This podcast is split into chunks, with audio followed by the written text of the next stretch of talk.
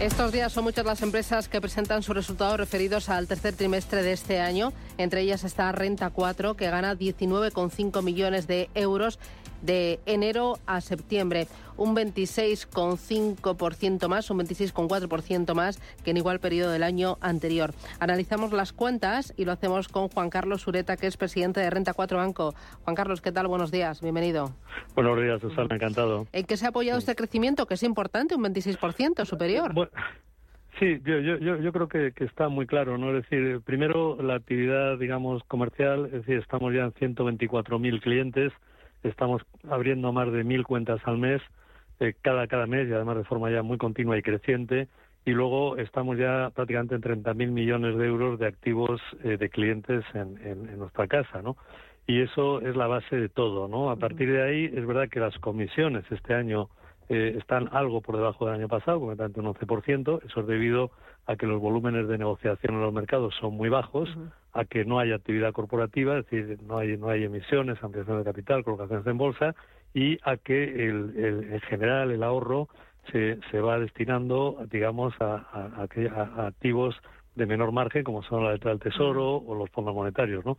Entonces, las comisiones bajan un poco, pero eso se compensa con creces con el balance. En Renta 4 Banco hemos tenido siempre un balance muy líquido, además de, de tener ese ratio del casi el 19% de capital, ¿no? que, es, que es un ratio muy elevado, pero hemos tenido siempre un balance muy líquido y ese balance líquido en otras épocas nos penalizaba cuando el tipo de interés era negativo y ahora nos favorece cuando el tipo de interés es positivo, ¿no? Y eso, eh, bueno, el, el, mix, un poco la combinación de todo eso, pero yo destacaría sobre todo, y lo más, para mí lo más interesante es el crecimiento en clientes, el crecimiento en activos, el crecimiento en entrada de activos de clientes, porque eso es lo que, lo que digamos, expresa de alguna manera o muestra o refleja eh, pues un poco que hay una que, que, al mercado al, al, ahorrador al inversor pues le gustan las soluciones que le ofrecemos no yo creo que eso es lo que nos da sentido eh, y razón de ser como banco especializado en inversión no decir bueno pues hay una, una demanda que está siendo satisfecha y que, y que, y que es creciente, ¿no? Claro, mencionaba el tema de las comisiones, que las comisiones, sin embargo, han flaqueado porque ahora las soluciones que piden los clientes son soluciones muy conservadoras, eh, muy de letras de tesoro, eh, eh, monetarios, y eso deja menos margen a la entidad, ¿no? Claro, claro, eso efectivamente, ¿no? En cierto modo, yo me digo que hemos vuelto un poco a nuestros orígenes, ¿no? Nosotros empezamos como entidad legal del Tesoro pues un poco eh, distribuyendo letras del Tesoro y bonos del Estado, ¿no? Bueno, y eso ha vuelto a ser así. Mm, es, es, es, está bien, yo creo que es que es algo normal y, y, que, cuando hay un tipo de interés en el corto plazo eh, tan positivo, con esa curva invertida de tipo de interés que tenemos, ¿no? Pues es normal que muchas veces el inversor diga, bueno, pues yo estoy aquí, digamos, de momento, ¿no? En ese 3, a veces 4% en activos muy, muy seguros y de corto plazo, y, de momento no hago nada más, ¿no? Bueno, eso está bien, eh, es, es, lógico, eh, eso también cambiará, eh, no, no pasa nada y lo, y lo bueno es que, digamos, estamos viendo ese ahorrador que, que invierte, ¿no? Que invierte de momento en esos activos efectivamente, ¿no? Más, más prudentes, más conservadores, más monetarios, ¿no? Pero eso, eh, a nuestro modo de ver, es una buena noticia siempre. Eh, hablaba de la fortaleza del balance, pero también eh, elevado nivel de solvencia y liquidez y calidad de los activos invertidos, así que un momento muy dulce para la entidad, ¿no? Mm. O sea, yo, yo creo que nosotros hemos tenido un balance, somos un banco dedicado a las inversiones, cuando no un banco comercial, no un banco de balance, pero bueno, tenemos ya un balance importante en todo caso, que hay que gestionar y siempre lo hemos gestionado con varios criterios. Uno es la liquidez, eh, tener un balance muy líquido, nos parece muy importante. Otro es mantener un elevado eh, siempre ratio de solvencia. Tenemos ese prácticamente un 18,8, casi un 19% en capital regulatorio, el llamado Z1, y, eh, y eso es muy elevado, mucho más elevado que, que la mayoría de los bancos españoles y europeos, que, casi que casi todos los bancos españoles y europeos. Y hemos procurado siempre tener una cosa que parece un poco paradójica, ¿no? Y es tener un buen retorno del capital invertido, un ROE que en este momento está en el 19%, eh, siendo así que a la vez tenemos un elevado capital regulatorio. O sea, a veces parece contradictorio tener un elevado capital y un buen, un elevado retorno de capital. Bueno, pues se puede conseguir y nosotros lo estamos consiguiendo ya de forma eh, muy reiterada, ¿no? Yo creo que esa es la clave en la gestión de balance que, como decía antes, en otras épocas nos ha perjudicado y ahora pues nos favorece todo el entorno de tipos. Eh, ¿y, la, ¿Y Latinoamérica va igual de bien o hay eh, eh, es distinto? sí. ¿Cómo, ¿Cómo, están yendo las cosas va, en...? Va, va, va, muy bien. realmente en Latinoamérica estamos en Chile, Perú, Colombia. Ah. Está, está yendo muy bien. particularmente Colombia ha tenido una evolución este año muy buena. El modelo de negocio nuestro ahí también es, es más parecido al de España. En el sentido somos fiduciaria, que ahí prácticamente es casi casi un banco, ¿no? Y, eh, y bueno, va muy bien, ¿no? Estamos, estamos muy contentos, estamos desarrollando muy bien todo lo que es la presencia en esos países. Nos parece que, que ha sido una gran idea el, el estar allí, eh, bueno, y, y la verdad que va todo bien, eh, afortunadamente, y esperemos que siga siendo así, ¿no? Eh, eh, mencionaba el entorno de bajos tipos de interés que vuelve a hacer atractivo los productos más conservadores. ayer justo tuvimos reunión de la Reserva Federal de Estados Unidos y parece que el ciclo ya, si no ha terminado, está a punto de terminar el ciclo de las subidas de tipos de interés. ¿Para cuándo esperan ustedes bajada de tipos a uno y otro lado del Atlántico? Probablemente en Estados Unidos a partir de marzo del año que viene podamos ver, cuidado, bajada de los tipos de intervención, los, llamados Fed Funds, es decir, los tipos de intervención de corto plazo. Es decir, aquí hay que diferenciar qué ha pasado este verano. Este verano lo que ha pasado es que los tipos de interés de largo plazo, los del bono a 10 años, han subido. El, el bono americano a 10 años del Tesoro en el mes de julio estaba en 3,8% y bueno, ahora está en el entorno del 5%. Ahora baja un poquito, pero en el entorno del 5%. Quiere decir esa subida de los tipos de interés de largo plazo, que es lo que, por decir así, fija el mercado, ha facilitado la labor a la Fed.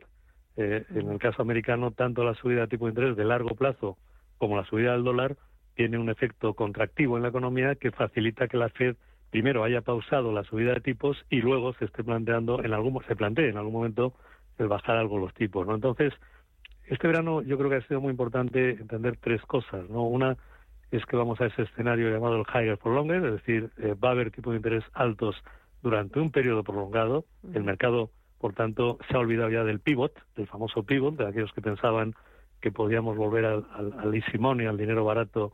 Pues no, no vamos a volver. Esto es un cambio muy estructural, un cambio monetario muy estructural y no se va a volver, ¿no? Eso es lo primero. Lo segundo es que ese higher for longer de alguna manera se normaliza la curva, es decir, a cambio de que vamos a tener los tipos de interés de largo plazo algo más altos, los tipos de interés de intervención y de corto plazo probablemente estén algo más bajos. Algo más bajos quiere decir que en Estados Unidos igual del cinco y medio van al cuatro y medio, y en Europa del actual cuatro y medio pueden ir al cuatro, pero realmente van a seguir siendo altos, ¿no?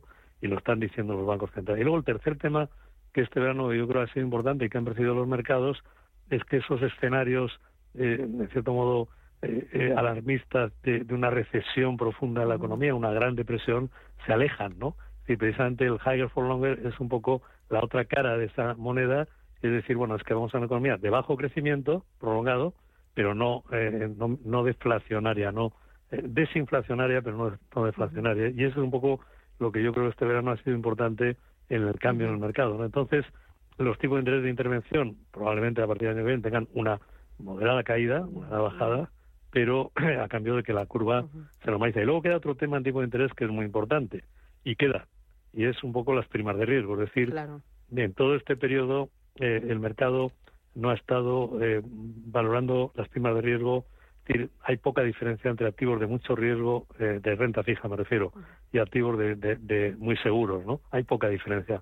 Probablemente en el 2024 veamos junto a una caída de los tipos de intervención de corto plazo, podamos ver una ampliación de las primas de riesgo, porque todo ese escenario de crecimiento bajo prolongado mueve a una ampliación de las primas de riesgo.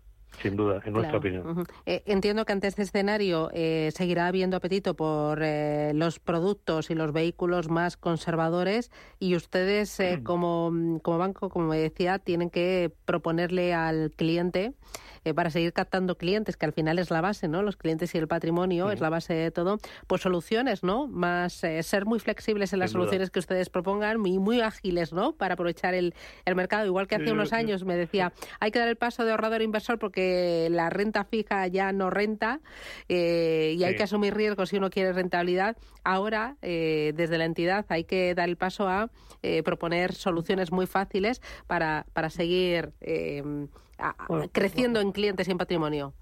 Sí, sí, sí, sí, también, sí, sin duda, ¿no? Pero también hay varias cosas, ¿no? Primero, primero que invertir en letra, aunque sea en letra del tesoro en fondo monetario ya es invertir, aunque es verdad que bueno es invertir todavía en un, en un activo monetario que se parece mucho todavía pues a ese depósito bancario, a esa, ¿no? Pero pero ya es un paso, ¿no? Yo creo que ahora estamos viendo como muchas personas eh, o empresas o instituciones lo que están diciendo es bueno, al final pues más que tener esto en un depósito bancario, prefiero tenerlo invertido en un fondo monetario o letra del tesoro y eso ya es un inicio de inversión, ¿no? En segundo lugar, nosotros tenemos que dar una oferta muy diversificada porque porque realmente hoy el, el mundo inversor también es muy diversificado, es decir, es verdad que la mayor parte de las personas hoy en día, de ese ahorrador que empieza a invertir, va al Fondo Monetario, al Tesoro, pero también es verdad que a largo plazo todos sabemos que realmente la, el retorno importante está en los activos vinculados a la economía real, es decir, la empresa, ¿no? Y entonces ahí eh, tenemos que proponer también. Nosotros estamos creciendo también mucho, paradójicamente, pues en todo ese elemento, de esa faceta de los activos alternativos, ¿no? De las sociedades de capital riesgo, de la inversión en private equity, que es, que es para un tipo de inversor probablemente más sofisticado, pero que creemos que con el tiempo, sin duda, también crecerá mucho. ¿no? Es decir, que tenemos que, que buscar también una, una, una oferta de soluciones amplia y diversificada, porque hoy tenemos ya unos clientes que son también muy diversos, aunque es verdad que la mayoría hoy por hoy prefiere estar en activos monetarios de corto plazo. Pues Juan Carlos Ureta, presidente de Renta 4 Banco, enhorabuena y a seguir creciendo. Un abrazo fuerte, pues gracias. muchas gracias, Susana, un abrazo.